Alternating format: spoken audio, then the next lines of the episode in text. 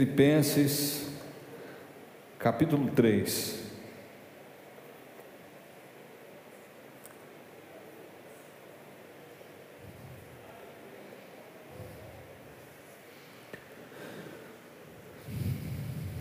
Aleluia. Eu creio, irmão, sem dúvida, que essa é uma noite de despertamento, é uma noite de ativação.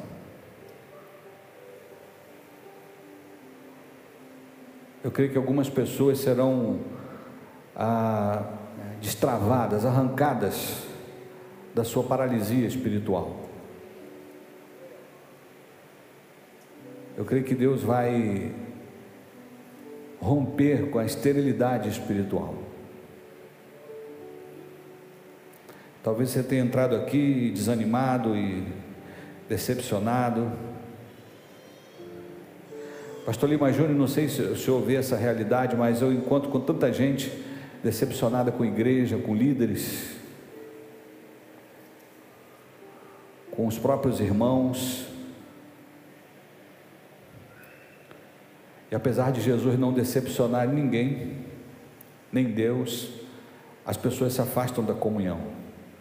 E eu creio que essa é uma noite onde eu creio que Deus vai te dar um gás novo para a sua caminhada em nome de Jesus. Amém, querido? Filipenses capítulo 3, versículo 12 em diante, diz assim a palavra do Eterno: Não que eu já tenha recebido isso, ou já tenha obtido a perfeição, mas prossigo para conquistar aquilo para o que também fui conquistado por Cristo Jesus. Irmãos, Quanto a mim, não julgo havê-lo alcançado, mas uma coisa faço, esquecendo-me das coisas que ficam para trás e avançando para as que estão diante de mim, prossigo para o alvo, para o prêmio da soberana vocação de Deus em Cristo Jesus. Você pode dar um abraço gostoso aí na sua Bíblia? Se você sente a vontade, eu quero convidar você a responder após mim. Esta é minha Bíblia. Eu sou o que ela diz que eu sou. Eu tenho o que ela diz que eu tenho. Eu posso fazer o que ela diz que eu posso fazer. Nesta hora, eu serei ministrado pela inerrante, infalível, incomparável, indestrutível, santa e poderosa Palavra de Deus e eu corajosamente declaro: a minha mente está alerta, o meu coração está receptivo, e eu nunca mais serei o mesmo, em o nome de Jesus. Se você crê e concorda, aplauda esse Deus bendito, soberano, maravilhoso. A Ele toda honra, toda glória, todo louvor, toda adoração, soberania e majestade. Só Ele é digno. Aleluia. Prossiga, o milagre está na caminhada. Diga para o teu vizinho: prossiga o milagre está na caminhada. Sabe, todos nós estamos diante, querido, nessa vida de uma jornada, e a Bíblia já diz: não será aqui o vosso descanso. Você não foi chamado para ficar paralisado, você não foi chamado para viver apenas para você mesmo, você foi chamado para frutificar poderosamente. Você foi chamado para deixar um legado, você foi chamado para tocar vidas. Mas muitas vezes nós entramos em uma espécie de redoma, de comodismo, de decepção, de tristeza, de, de uma autoestima baixa, de autocomiseração, de um sentimento de derrota, de achar que fomos esquecidos ou que ninguém lembra da gente, que fomos ah, deixados para trás, deixados de lado, e por conta disso ficamos paralisados, ficamos vivendo em círculo abandonamos as primeiras obras, abandonamos o amor ao Evangelho, a obra, a casa, a causa de Deus e ficamos como que inertes. Não frutificamos e vivemos aí um dia após dia apenas sobrevivendo. Deus não nos chamou para viver no modo sobrevivência. Deus te chamou para fazer a diferença nessa terra, para fazer algo poderoso. Sabe, Deus está usando agora o pastor Lima Júnior, ele vai lá no outro continente, em terras distantes, e está tocando vida. E muitas vezes, através da nossa vida, através da instrumentalidade da vida dele, Deus nos usa para tocarmos outras vidas, porque não podemos viver apenas para nós mesmos. Quantos estão entendendo? Digam aleluia. Significa que diante dessa jornada, eu e você não podemos parar como diz aquele louvor antigo, não para, não para, não para não. Você não pode ficar parado. Você não pode ficar indiferente. Você não pode ficar inerte. Você não pode viver apenas como se tudo girasse em torno de você e as pessoas tivessem que servi-lo. Não, nós temos um desafio de servir. Então, nessa jornada, a caminhada é contínua. Eu compartilhei aqui pela manhã que Jesus, Jesus, ele era peripatético. Oh, o que é peripatético? É porque Jesus costumava ensinar caminhando andando. Então o id é movimento. Onde Jesus estava, ele caminhava, ele sujava os seus pés de poeira, caminhando com as suas sandálias pelas terras empoeiradas de Jerusalém, da Galiléia, de Samaria, em vários lugares. Jesus estava ali ensinando a palavra em movimento. Talvez você diga, pastor, mas eu estou cansado, eu estou desanimado, eu, eu caí, eu, eu estou vivendo um momento difícil. Se você quer prosseguir você precisa ativar o modo fé. Diga para o teu vizinho: ative o modo fé. Olha para o vizinho do outro lado: ative o modo fé. O que significa isso, pastor? Anote na sua anote aí nos seus rascunhos, Josué, capítulo 3, versículo 13. A Bíblia diz assim: "Quando as plantas dos pés dos sacerdotes que levam a arca do Senhor Deus, o Senhor de toda a terra, tocarem nas águas do Jordão, elas serão cortadas, a saber, as águas que vêm de cima se amontoarão. O que, que Deus está dizendo? Os sacerdotes vão caminhar junto com a arca, eles vão levando a arca da presença de Deus, a arca da aliança, e eles não verão o, o rio Jordão se abrir. Eles continuarão caminhando, e quando eles tocarem os seus pés nas águas do Jordão, as águas que vêm de cima vão cessar, vão começar a se acumular miraculosamente e vocês vão passar a seco. O Jordão será aberto, será uma passagem sobrenatural, mas significa que vocês têm que dar o passo é como você dá o passo e Deus colocar o chão. Você dá outro passo e Deus coloca o chão. Nós não podemos ficar esperando ver para fazer ou para crer matematicamente falando, nós não estaríamos fazendo essa obra, estaríamos apenas lamentando: ó oh Deus, não temos recurso, ó oh Deus, há muita infidelidade, ó oh Deus, estamos vivendo uma crise, ó Deus, a coisa está difícil para todo mundo, ó Deus, então não vamos fazer nada. Mas eu entendi que Deus estava dizendo para mim, está dizendo para você: deem o passo que as águas vão se abrir, deem o passo que o milagre vai acontecer. Então se mova com o modo fé ativado. Se você está entendendo, diga glória a Deus. Deus e aplauda ao Todo-Poderoso em nome de Jesus. A Ele toda honra, toda glória, todo louvor. É preciso caminhar e caminhar por fé. Deus estava dizendo, está dizendo no livro de Josué: olha, as águas do Jordão serão cortadas. É como se a mão poderosa de Deus dissesse: pá, Agora passem, já que vocês andaram, já que vocês creram, já que vocês ativaram o modo fé, já que vocês estão se dirigindo a outro lado do Jordão, eu mesmo vou paralisar as águas. Tem gente esperando o mar se abrir, tem gente esperando o Jordão se abrir, tem gente esperando ver a coisa acontecer para depois caminhar. Sabe o que Deus está dizendo para mim e para você? Caminhe, caminhe, caminhe caminhe, prossiga, prossiga, prossiga. É tempo de avançar. Diga para o teu vizinho: é tempo de avançar. Olha para o vizinho do outro lado, diga para ele: prossiga. Se você está entendendo, diga glória a Deus. Sabe, quando esse texto veio à minha mente, eu falei, Senhor, que coisa maravilhosa. Então significa que o povo e os sacerdotes não precisavam ver o Jordão se abrir, eles precisavam molhar os seus pés na água do Jordão.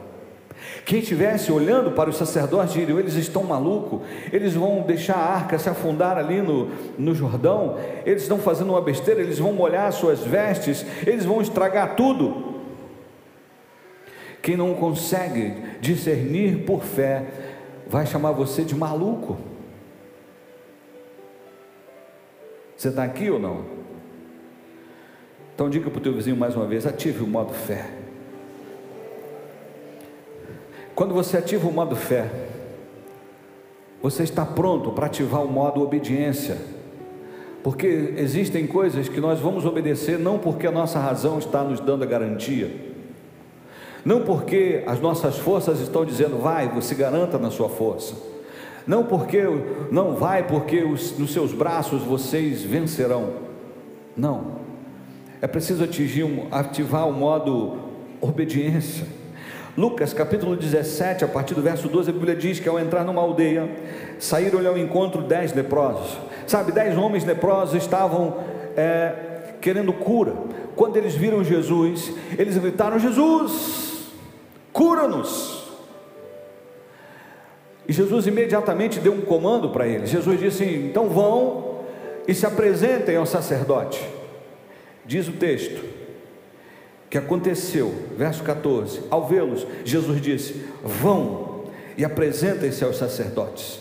Aconteceu que, indo eles, enquanto eles caminhavam, enquanto eles iam na direção do sacerdote, enquanto eles prosseguiam, eles foram purificados. Jesus deu um comando ah, vocês querem ser curados? Ok, então vão. Eles podiam olhar, ué, como nos apresentar o sacerdote? Ele está maluco? Como é que ele manda a gente ir para o sacerdote do jeito que nós estamos? Não, eu só vou sair daqui quando ver as minhas mãos purificadas, quando ver o meu corpo purificado. Eu só vou sair daqui quando eu ver um sinal. Se a sua obediência depende de um sinal, é porque você não entendeu que você já tem o mais importante. E o que é mais importante que um sinal? A direção. Tem muita gente querendo obedecer, mas não sabe o que fazer porque não tem direção. Mas se Jesus já deu a direção, vão e se apresentem ao sacerdote. Então qual é a direção? O sacerdote. Vão lá, o sumo sacerdote, ele vai dizer se vocês estão curados ou não. Então eles não esperaram ver a cura em suas mãos, eles não esperaram que o corpo estivesse curado, mas quando eles receberam aquele comando, vão, ou seja, andem, caminhem, marchem. Então eles começaram a caminhar, e num dado momento, no caminho, porque o milagre está na caminhada, num dado momento eles perceberam: uau, oh, você está de uau, você está de, o seu nariz foi restaurado, sua orelha está restaurada, ou a sua pele não está mais esbranquiçada, ou você está com sensibilidade. Glória a Deus! O milagre aconteceu na caminhada. Tem gente parada esperando o milagre, mas Deus já deu a direção.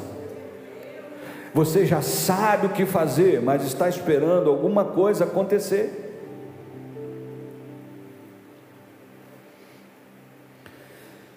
Ah, quanta gente está querendo saber a direção para caminhar na direção certa. E Deus está dizendo para você: vai, se apresente ao sacerdote, porque a única coisa que ele vai fazer é testificar da cura. Mas a cura ocorreu na caminhada. A cura ocorreu no movimento, um movimento de obediência. Eu costumo dizer que existem milagres que já não dependem mais da nossa fé, só dependem da nossa obediência. Não foi pela fé que Pedro lançou a rede ao mar. Ele disse: Senhor, eu tentei pescar a noite toda, mas segundo a Sua palavra, eu vou lançar a rede. Não foi pela fé que Naamã foi curado, foi pela obediência. vou mergulhar nesse rio aqui. Provavelmente ele estava falando lá do início do Jordão. Ele é barrento. Os rios da minha terra são melhores. Mas alguém disse: Oh, meu pai, se ele pedisse alguma coisa difícil, o senhor não faria? Ou seja, já que o senhor está aqui, custa nada, mergulha. E ele simplesmente obedeceu e mergulhou uma, duas, três, quatro, cinco, seis, sete vezes e foi curado. A nossa obediência não pode ser precedida do milagre, o milagre que é precedido da obediência. Deus já te deu a direção, você já ativou o modo fé, então vai, se você está entendendo, diga aleluia. Mas algumas pessoas às vezes têm dificuldade de obedecer, porque querem que Deus faça do jeito delas. Tem gente que ensina a Deus como dar os sinais. Deus, olha só, vai acontecer assim, assim, assim, aí o Senhor vai fazer isso. Então, o Senhor fazendo isso, eu vou entender que é o Senhor. Aí Deus chega lá em João, capítulo 9, versículo 6. Jesus cuspiu na terra, fez lama com saliva e com a lama untou os olhos do cego. Imagina o cego, que palhaçada é essa, colocando lama de cuspe no meu rosto. Ai que nojo. E aí Jesus ainda disse: agora vá lavar-se no tanque de Siloé, que quer dizer enviado. O cego foi, lavou-se e voltou vendo. Repita assim comigo: eu preciso ativar o modo do jeito de Deus. Olha para o teu vizinho e diga: ative o modo do jeito de Deus. Porque não é a sua vontade que é boa, perfeita e agradável. A vontade boa, perfeita e agradável não é a minha, a sua, é a vontade de Deus. E às vezes nós estamos dizendo, Senhor, só vou obedecer se for do meu modo. Se for do meu jeito, eu vou entender que o Senhor está nisso. Aí Deus fala assim: você sabe mais que eu. Não é que eu não tinha pensado nisso, que o teu jeito é melhor. De vez em quando, pela misericórdia, devido à nossa meninice, Deus fala assim: tudo bem, eu vou até fazer do seu jeito, mas essa não é a regra, é a exceção. A vontade de Deus é melhor. Muito mais do que pedir para Deus abençoar o seu projeto, é melhor você pedir um projeto que Deus já está abençoando. Muito melhor do que pedir que Deus abençoe o seu marido, é melhor você pedir um marido abençoado por Deus. Senhor, me dá um homem, e aí Deus te dá, vai te dar um homem. Não, você quer um marido. Então não escolhe qualquer um.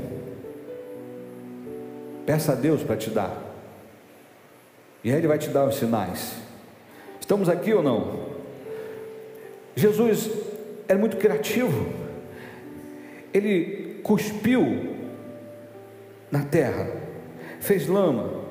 Alguém estava dizendo que, alguns comentaristas especulam de que Jesus ali como a presença de Deus, a sua saliva representava os céus, o barro representa a criação, o homem, e eles acreditam que aquele homem não deveria ter o globo ocular. Então Deus, Jesus fez uma lama suficiente para encher a cavidade dos olhos dele, para que aquela lama se transformasse nos olhos, restaurasse o seu globo ocular. Então, provavelmente Jesus deve ter enchido aquele aquele espaço ali nos olhos do camarada de lama, pá! E ele foi com aqueles os olhos pesados para se lavar. E quando ele se lava, o milagre acontece. Ele poderia dizer: Jesus tinha tantas maneiras, o senhor podia fazer a lacazã, o muslavu, o abracadabra, e os meus olhos se abrirem, cresçam olhos, mas o senhor fez com que eu saísse do meu lugar e fosse até o tanque de Siloé para que eu fosse curado do jeito de Jesus. Estamos aqui ou não? Ative o modo, Senhor, é do seu jeito. O Senhor sabe todas as coisas. Me dá apenas sabedoria para discernir. Porque uma vez foram cobrar os impostos indevidamente de Jesus e de Pedro. O mestre não paga imposto? Ah, paga. E Pedro entra preocupado em casa. Jesus antecipadamente pergunta: Pedro, de quem os reis cobram os impostos? Dos seus filhos ou dos súditos ou estrangeiros? É, dos súditos, dos estrangeiros. Então, Pedro, para não escandalizar essa gente, vai pescar. Uau! Mas aonde eu devo lançar rede? Não, não, você não vai lançar rede. Você vai pescar de uma forma diferente, você vai pescar com vara, com anzol. E você vai lançar o, o anzol. E você vai pegar um peixe. E nesse peixe terá um estáter, uma moeda romana, equivalente a quatro quadrantes.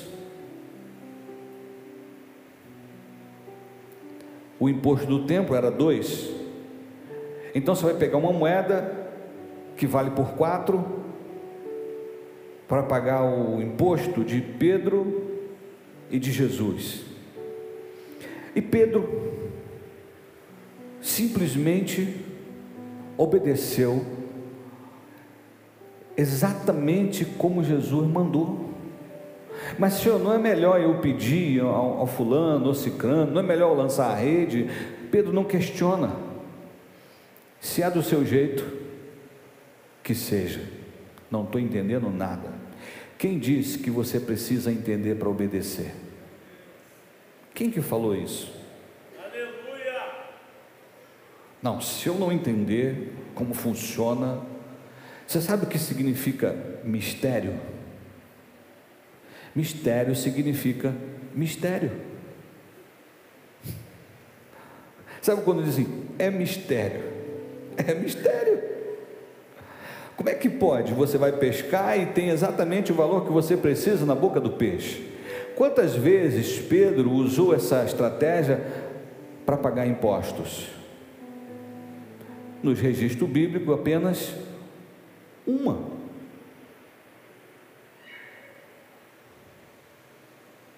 Você está aqui? Ative esse modo, Senhor, do seu jeito, do jeito que o Senhor quiser, da maneira que o Senhor quiser, como, quando, onde, quanto o Senhor quiser.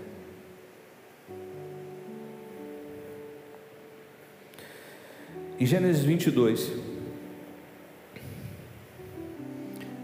conta a história de Abraão e Isaac. Deus pede a Abraão o seu filho Isaac. Você sabe que por alguma razão, talvez tão apaixonado, impressionado com o presente de Deus, Abraão acabou esquecendo do Deus do presente. E ele ficou muito empolgado cuidando do seu filho ele havia deixado de construir altares. Deus queria resgatar a adoração em Abraão. Então Deus queria levá-lo para o altar. E para que ele fosse ao altar, precisava de um sacrifício. Então Deus disse: Você vai sacrificar o seu próprio filho? E num determinado momento, quando eles estão subindo, o menino para e pergunta: Papai, é alguma coisa estranha aqui? O que foi, meu filho? Eu estou carregando a lenha, o senhor está com a peixeira na mão, eu estou com fogo, mas o senhor não acha que está faltando nada, não? Aí no versículo 8 ele responde assim: Deus proverá para si, meu filho, o cordeiro para o holocausto. E o texto diz que eles continuaram a caminhar juntos. Essa é caminhada em slow motion. Corrida em slow motion.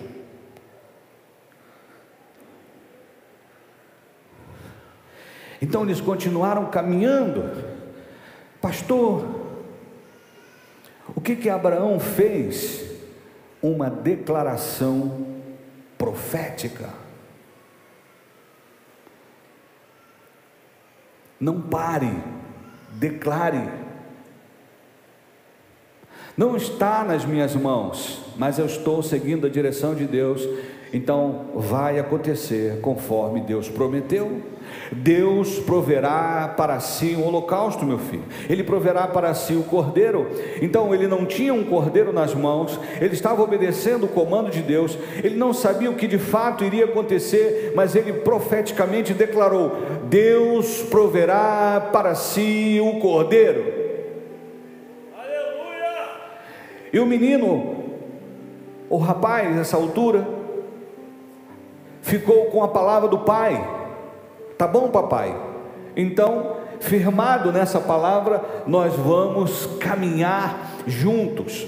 O pai recebe, faz uma palavra, uma declaração profética. O filho acredita na declaração profética do pai e eles caminham fundamentados nessa palavra por causa da fé de Abraão. Abraão já havia ativado o modo fé, Abraão já havia ativado o modo obediência, Abraão já havia ativado o, o modo do jeito de Deus. E agora, depois de tudo isso, ele ativa a declaração profética: assim será, Deus proverá o cordeiro então não faltará, vai acontecer, o milagre vai te, vai te alcançar. Então continue caminhando, prossiga, prossiga, prossiga. O milagre está na caminhada. Se você crê, aplauda o Todo-Poderoso em nome de Jesus, aleluia.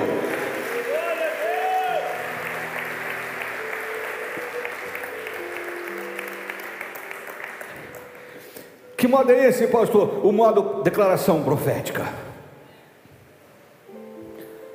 Haverá momentos que você não terá nada, mas você terá tudo. É a fé, é a palavra para declarar, porque na sua boca tem vida e tem morte, tem bênção e maldição. Recentemente eu compartilhei com vocês a história de um rapaz aqui em Areia Branca. Esse testemunho foi dado lá na nossa célula. O meu vizinho, meu irmão Jadir, compartilhou que ele estava em, em alguém estava em, um conhecido dele estava em areia branca e viu o sobrinho puxando uma carroça. E quando ele viu o sobrinho puxando uma carroça, ele imediatamente lembrou do irmão que lançava palavras sobre aquele rapaz. O irmão dizia, você dizia para ele: Você é um burro, você nasceu para puxar carroça. Você é um burro, você nasceu para puxar carroça. E aquela declaração de maldição se cumpriu na vida daquele jovem, que era apenas uma criança. E quando o tio viu o próprio sobrinho puxando a carroça, que veio tudo isso à lembrança, ele lembrou das palavras do pai, ele começou a chorar.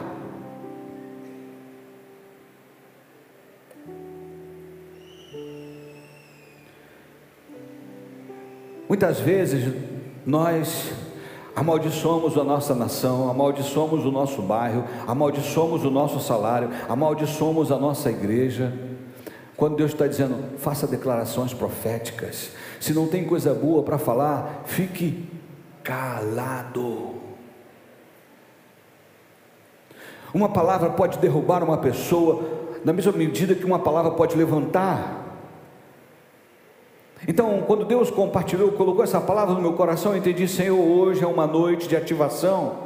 Hoje pessoas caídas vão se levantar. Hoje pessoas paralisadas vão começar a andar. Hoje pessoas que estavam é, girando em torno das suas feridas, das suas dores, vão dizer: chega, eu vou avançar, eu vou prosseguir. Em nome de Jesus, eu prossigo para o alvo.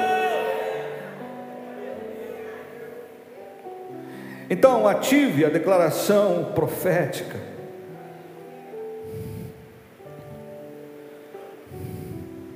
Debaixo de um desejo de honrar a Jesus e obedecê-lo, estava chegando a festa da Páscoa. E os discípulos dizem para Jesus assim: Senhor, onde quer que preparemos a ceia? Eles querem saber qual era a vontade do Senhor. Eles queriam fazer do jeito de Jesus. E Jesus estranhamente diz assim: Vocês vão até a cidade e vocês vão encontrar um homem carregando um cântaro. Uau! Mas quem carrega cântaro é a mulher? Como assim um homem carregando um cântaro? Então vocês vão encontrar com esse homem. Segue, segue esse homem. Encontrando, sigam. E quando chegar na casa, fale com o morador: onde está o aposento que o meu mestre mandou para nós prepararmos a ceia?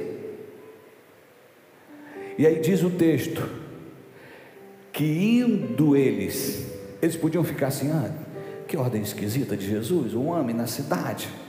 Podia facilitar as coisas, podia dar o endereço, podia dizer, vai lá na rua tal, na casa tal, procura fulano e lá vai ter uma sala. Agora vai para a cidade e vai ver um homem com cântaro.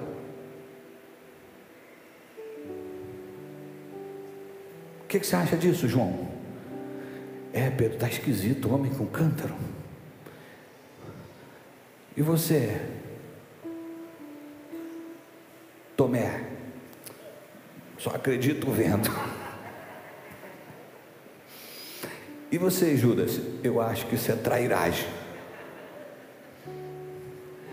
Deus não depende da sua opinião para fazer milagres. Ele não espera que você entenda tudo, ele espera que você confie. Quando a Bíblia diz lâmpada para os meus pés é a sua palavra, e luz para o meu caminho, significa que a lâmpada ilumina alguns metros, então você não sabe todo o caminho, mas você sabe o suficiente para dar o próximo passo. Você não sabe todos os perigos que te aguardam lá na frente, mas você é capaz de ver os perigos que te aguardam nos próximos passos. Estamos aqui. Eu não sei você, mas eu estou muito entusiasmado com o que Deus vai fazer conosco. E aí, lá no versículo, capítulo 22, versículo 13, de Lucas, o texto diz: o texto diz, e seguindo Jesus, ou e seguindo, e seguindo, e seguindo, quem? Eles, e seguindo, tudo encontraram conforme Jesus lhe havia predito e prepararam a Páscoa. Uau. Estamos aqui ou não?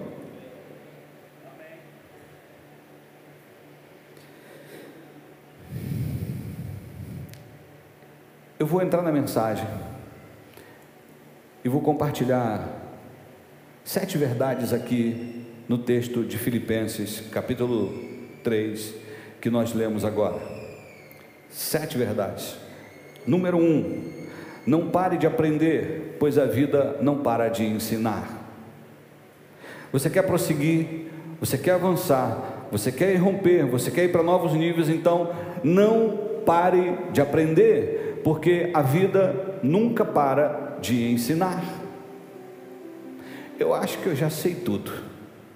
Vamos voltar ao texto de Filipenses, capítulo 3, versículo 12. Não que eu já tenha alcançado tudo, ou seja, perfeito. Deve ser horrível conviver com pessoas perfeitas, que sabem tudo, que nunca erram.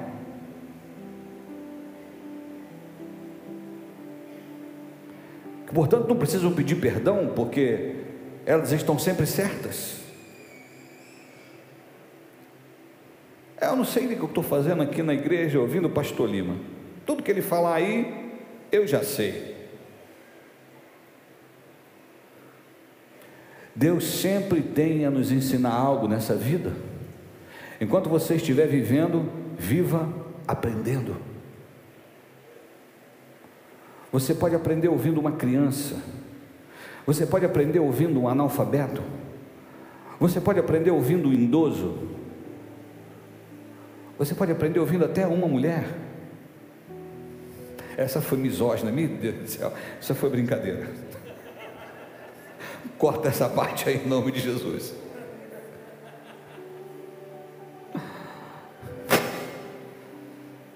Então, não pare de aprender, pois a vida não para de ensinar. Segundo, Você foi conquistado por Jesus para conquistar para Jesus. Olha o que o texto diz. Entretanto, vou caminhando, buscando alcançar aquilo para o que também fui alcançado por Cristo Jesus. Paulo está dizendo assim: Eu fui conquistado por Jesus, e agora o meu papel é conquistar para Jesus. Eu fui salvo por Jesus, e agora vou ser um instrumento de salvação. Eu fui alcançado pela graça, agora eu serei um proclamador da graça. Eu fui alcançado pelo perdão e agora eu vou proclamar esse perdão. Eu recebi uma vida nova, agora eu vou viver em novidade de vida. Então você foi alcançado para alcançar, você foi transformado para transformar, você foi conquistado para conquistar. Estamos aqui. Número 3. Desapegue do passado, seu futuro é muito maior e melhor do que ele. Olha o que ele diz no versículo 13: Irmãos, não penso que eu mesma já o tenha conquistado, mas tomo a seguinte atitude: esquecendo-me das coisas que para trás ficam e avançando para as que estão diante de mim. Desapegue do passado, seu futuro é muito maior e melhor do que ele. Algumas pessoas ainda estão apegadas ao passado, dores do passado, decepções do passado e às vezes até conquistas do passado. É, o pastor Lima está falando aí, mas olha, eu lembro muito bem, foi em 1999 naquele ano como Deus me usou. Rapaz, eu estava cuspindo azeite, um instrumento poderoso na mão de Deus. Até ressuscitar pessoas eu ressuscitei. Deus me usou de uma forma sobrenatural. E naquele ano de 99 eu devo ter ganho aí umas, por baixo assim, umas 3 mil pessoas. Por baixo.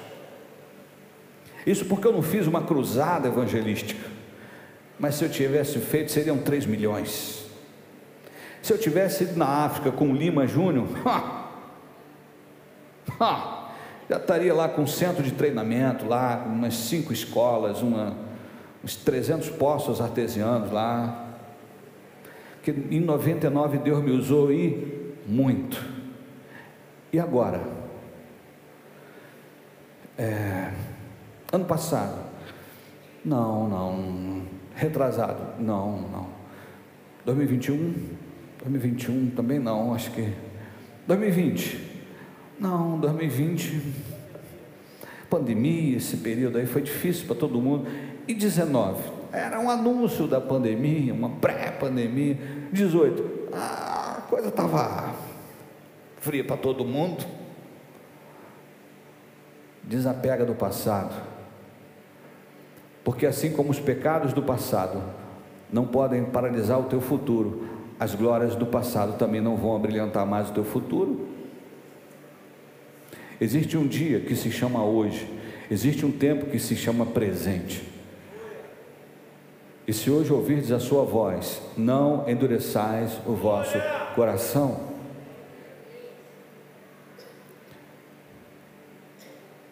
Deus continua trabalhando até hoje.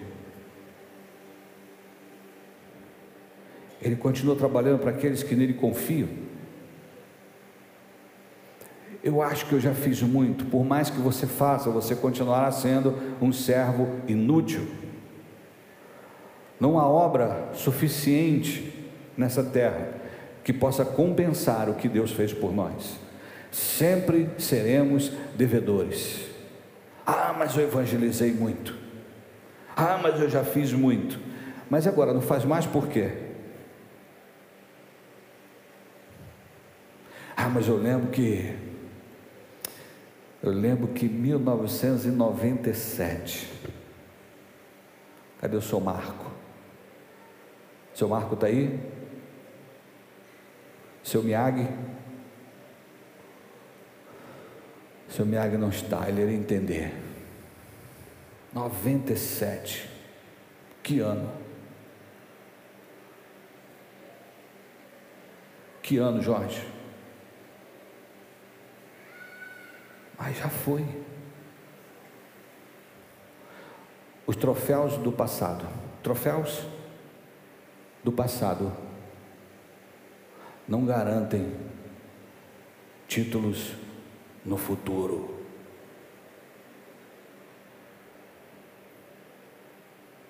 É hoje. Diga para o teu irmão: Deus quer te usar hoje. Deus está te dando um presente. Quantos entenderam a mensagem subliminar? Eu não posso falar mais profundo por causa da outra religião. Tem uma religião forte aí, que sempre tem manifestação. Ah, pastor, eu já fiz muito. E sabe qual foi o resultado? Decepção. Talvez você tenha feito com a expectativa errada. A Bíblia diz que até quem dá ao pobre é como se emprestasse para Deus.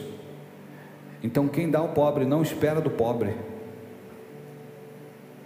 tem a sua expectativa em Deus. Pastor, mas eu ajudei tanto Fulano, Fulano nem para me agradecer. Se você ajudou esperando um tapinha nas costas, um muito obrigado, e por isso parou, você não entendeu. Você não entendeu ainda o Evangelho. Porque aquele que sabe fazer o bem e não faz, peca. Então Deus está dizendo: Eu estou te dando oportunidade hoje, eu estou te dando força hoje, eu estou te levantando hoje, eu estou te alertando hoje, eu estou te comissionando hoje. Imagina se Pedro vivesse toda a sua vida em torno do fracasso da primeira fogueira, lá na casa de Caifás. Foi você, você é um deles? Não, não sou. Eu te vi lá. Não, não me viu não. Ei, você cortou a orelha do meu primo? Não, não foi eu não, você está maluco.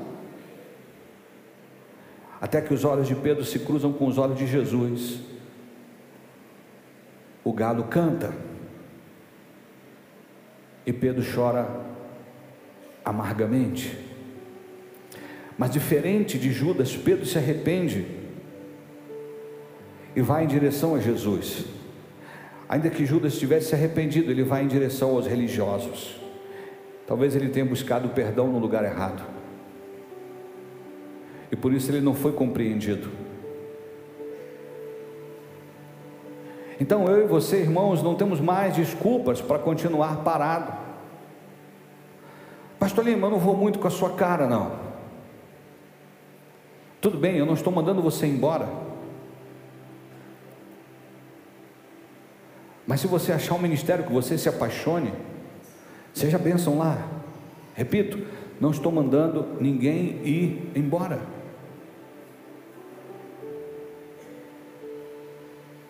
Até guarde o Senhor. Mas a Adriana é sal grosso.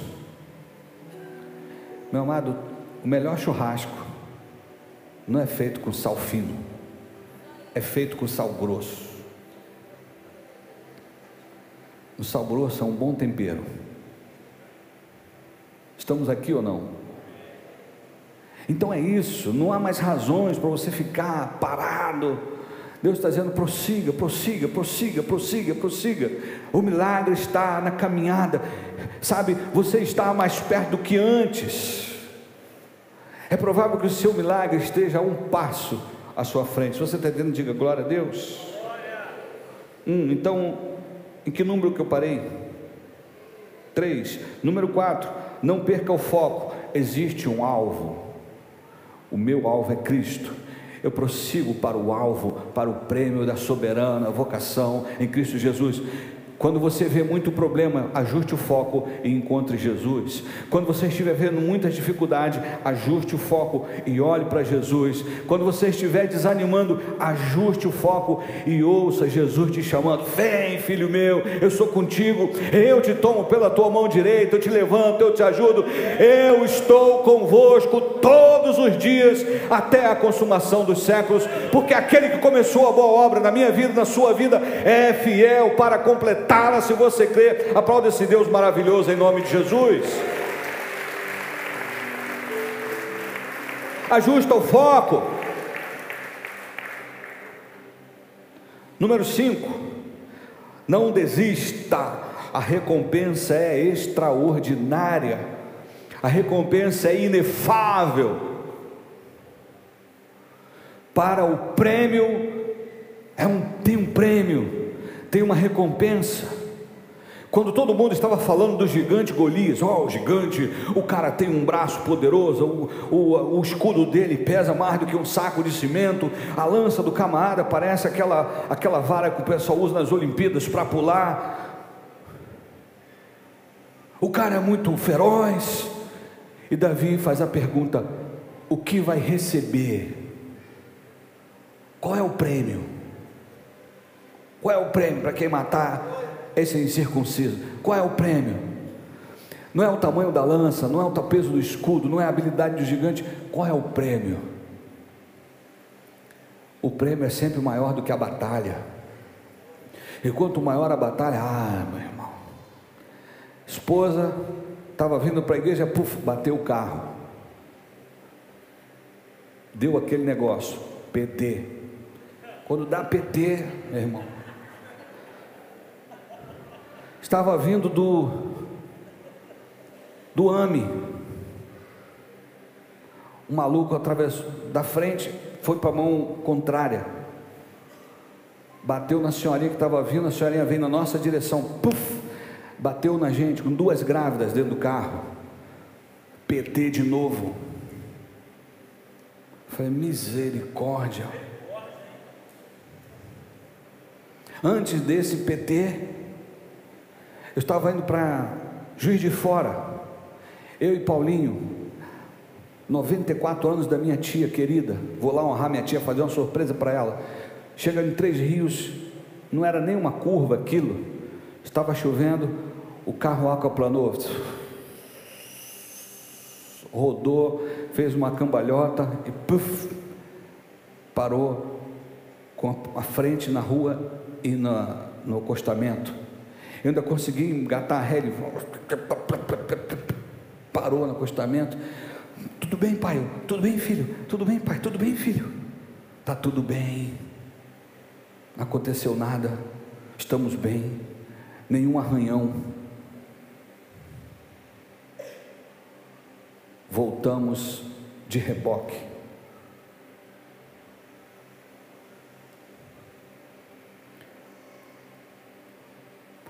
Jorge deixou o carro com a gente. Já, Jorge é maravilhoso, mas eu não aguentava mais ficar depreciando o carro do meu irmão, usando o carro. E aí eu recebo um e-mail. Você tem um crédito pré-aprovado? falei, hum, tá aí. Vou comprar um carro, vou liberar o meu irmão.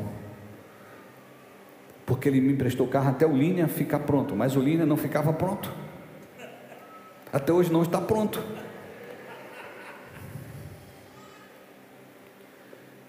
Olha, o carro tem só um probleminha. No câmbio. A gente abate aí o valor do câmbio. Falei, ah, o que são 12.500 para você consertar um carro? Eu consertei. Fui com o carro do Jorge para ministrar lá em, em Paraty. A Adriana volta com o carro do Jorge e entrega para o Jorge pega o carro na oficina e vai para Paraty me buscar. Quando está chegando em Paraty, puf, puf, queimou o motor. Uau! Deu PT no motor. De novo. Aí você pensa, e agora? O que, que vai acontecer? Nós vamos dar glória a Deus, vai vindo coisa grande aí. Então só vou preparar o teu coração. Se um dia você me ver com um carro poderoso, não fique com inveja. Diga glória a Deus. Deus não me livre disso. Em nome de Jesus. Pode aplaudir o Senhor. Isso. Aleluia.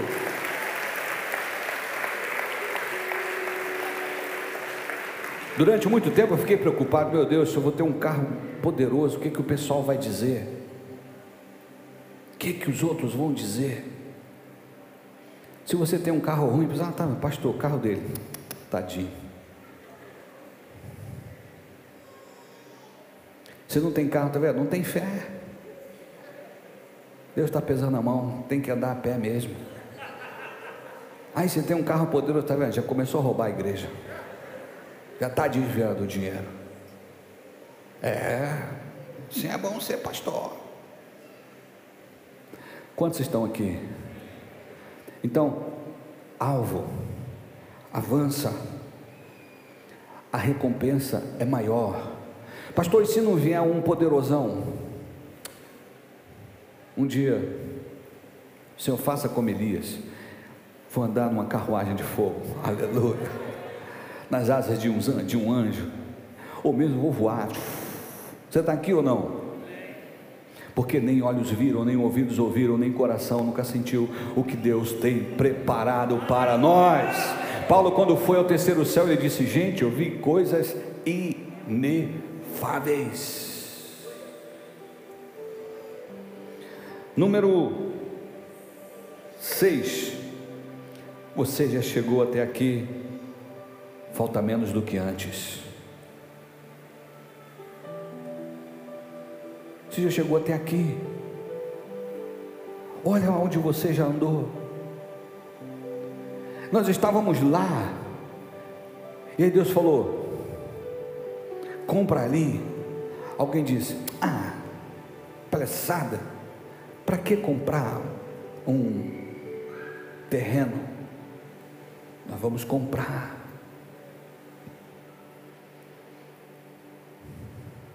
E hoje estamos aqui. E aí eu penso: uau, nós já chegamos até aqui. Eu creio que Deus ainda vai nos levar no terceiro templo. Quando estiver muito bom, confortável, seu filho, vamos começar de novo. Vamos. Mas, pastor, está vindo a crise. No céu não existe crise. Estamos juntos? Quando você estiver acostumado com o bom, Deus diz: Epa, levanta, ainda tem o melhor. Diga para o teu vizinho: ainda tem melhor. Aleluia. Número 7. Prossiga. Só os finalizadores serão coroados. Prossiga. Só os finalizadores serão coroados. Ser fiel até a morte, ou seja, prossiga e dar-te-ei a coroa da vida. Aleluia. Eu estava, eu estava vendo hoje, revendo a história do Vanderlei Cordeiro. Há 19 anos atrás, Vanderlei Cordeiro conquistou a medalha de bronze na maratona nos Jogos Olímpicos de Atenas em 2004, lá na Grécia. Ele estava liderando a prova quando de repente um maluco entra na sua frente e tira ele da pista. Se você vê a cara de Vanderlei Cordeiro, fica desfigurado. Não estou acreditando que isso está acontecendo. O cara está na frente pelo menos a 25 segundos do, do mais próximo, 25 segundos é uma eternidade. E aí alguém tira ele do caminho. Irmãos, ele se desvencilha daquilo, levanta e continua correndo. Ele foi ultrapassado por um norte-americano, se eu não me engano, um outro alemão. Ele chegou em terceiro lugar. Ninguém diz que você vai ser o primeiro lugar.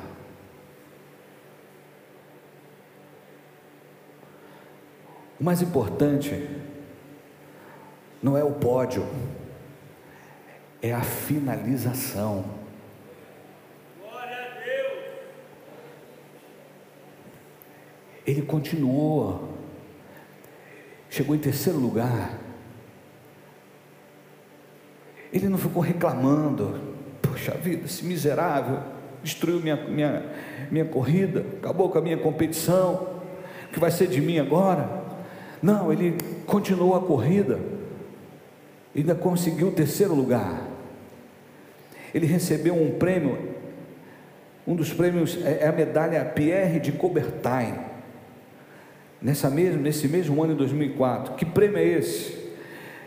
Foi concedido pelo Comitê Olímpico é uma medalha de alta honra que poucos atletas ganham, mas ele ganhou. Por quê? Porque ele foi o melhor? Não. Por causa das suas qualidades morais e éticas demonstradas durante situação difícil e inusitada.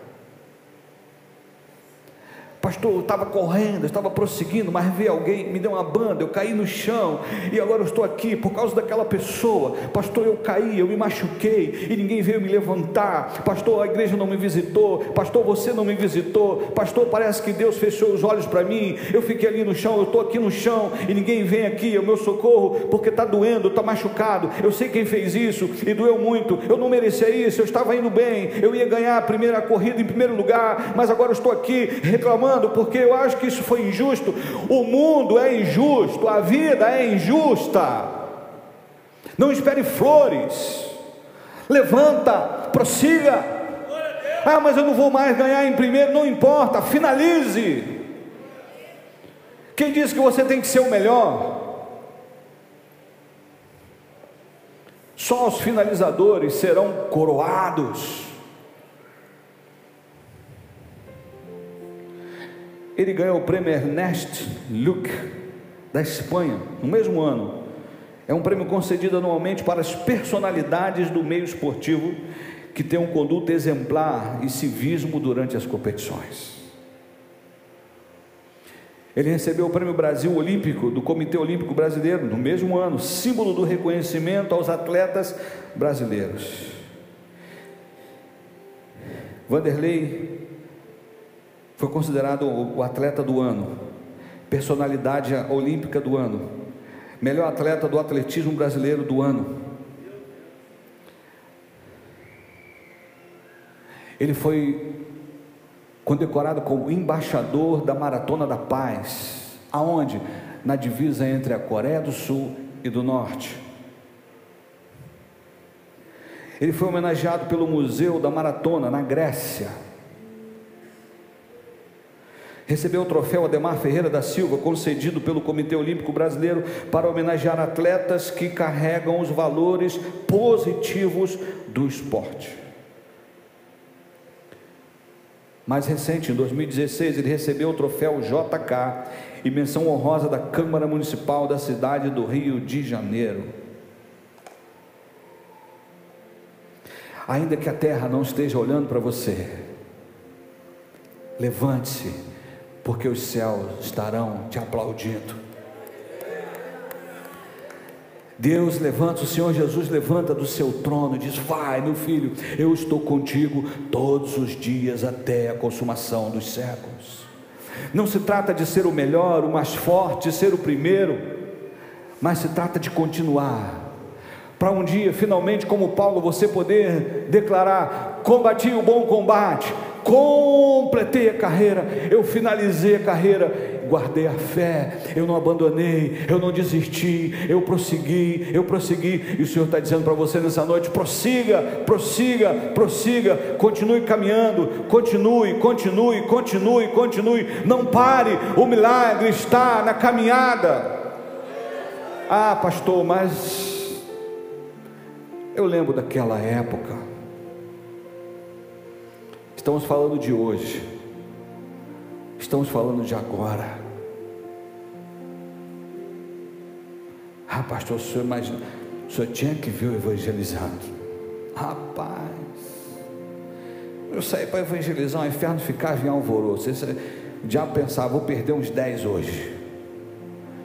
E hoje? Ah, hoje. Estou triste. E hoje? Ah, estou decepcionado com os homens. E hoje? Meu líder me feriu. E hoje? Meu cônjuge me abandonou. Meu cônjuge me traiu. E hoje, ninguém me homenageou. E hoje, está doendo. E hoje, estou esperando alguém lá em casa. E hoje, estou esperando quem me machucou me pedir perdão. E hoje, estou esperando ganhar uma oportunidade. E hoje, prossiga, prossiga, levanta,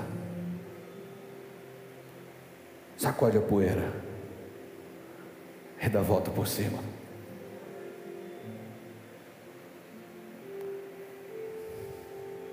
Dor de cotovelo, pastor.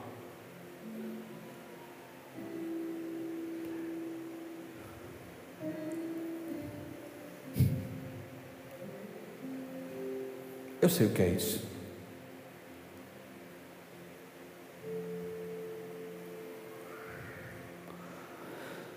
Me traíram, pastor. A pessoa que eu confiava traiu minha confiança. Uhum.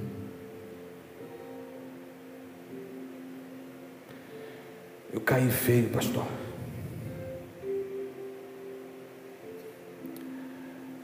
Não há tombo tão profundo que o Senhor não esteja lá. Se descer ao mais profundo abismo, tu lá estarás. Se subir as asas da alva, tu lá me encontrarás. Não há um lugar que você possa fugir, que Deus não possa estar. Quando Elias entrou na caverna e pensou: Deus não está aqui. De repente Elias ouviu aquela voz: Que fazes aqui, Elias? É como se Deus estivesse dizendo: Eu estou aqui, estou contigo.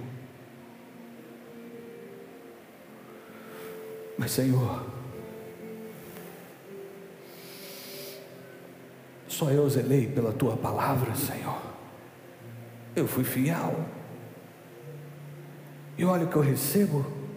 Ah, Elias. Você não é a última Coca-Cola do deserto, não. Tem sete mil Elias que não se curvaram diante de Baal. Você não é o único profeta de pé. Você não é o único que não se corrompeu. Tem sete mil íntegros que foram guardados, preservados assim como eu te guardei, Elias. Volta, volta. Tem muita coisa para fazer. Você vai ungir ainda um rei. Você vai ungir um profeta no teu lugar. Eu ainda vou te usar. E detalhe: você não vai terminar na caverna. A tua partida vai ser hollywoodiana. Elias volta, unge Eliseu, Eliseu cola com Elias, e um dia, Elias, vamos atravessar o Jordão, Elias pega a capa,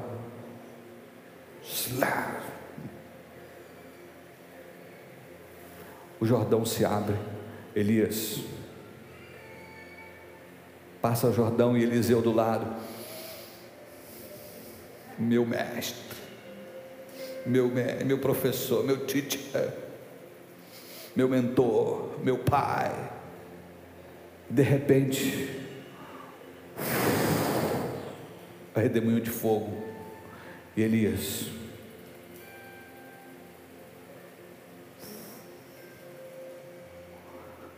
E Eliseu, meu pai, meu pai, carros de Israel e seus cavaleiros, e ele sai em grande estilo.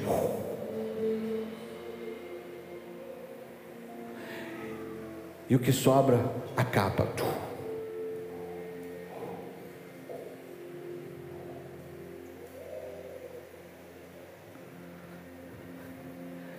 Ei, a caverna não é o ponto final. A queda não é o ponto final. Essa dor não é o ponto final. Essa decepção não é o ponto final. Essa traição não é o ponto final. Esse desapontamento não é o ponto final. Deus está dizendo: Seja forte, corajoso. Ainda vem muita coisa aí. Ele vai mudar a sua história hoje, agora. Feche teus olhos, cubra sua cabeça. Já começa a falar com ele, Senhor, eu estou entendendo, estou entendendo essa palavra. O Senhor está falando comigo. Eu vou sair da minha zona de conforto, eu vou, eu vou parar de lamber as minhas feridas. Eu vou parar de ficar falando mal de todo mundo e culpando todo mundo, Deus e o mundo, e o diabo, o inferno, isso, aquilo. Que não é sobre eles, Senhor, é sobre nós. Eu e o Senhor somos a maioria. Eu estou sentindo que Deus está me fortalecendo nessa hora. Eu estou sentindo que Deus está mudando a minha história. Eu estou sentindo que Deus está dizendo: levanta, levanta, levanta, levanta. Não pare, não pare, prossiga. É agora, a hora é hoje, o momento é agora.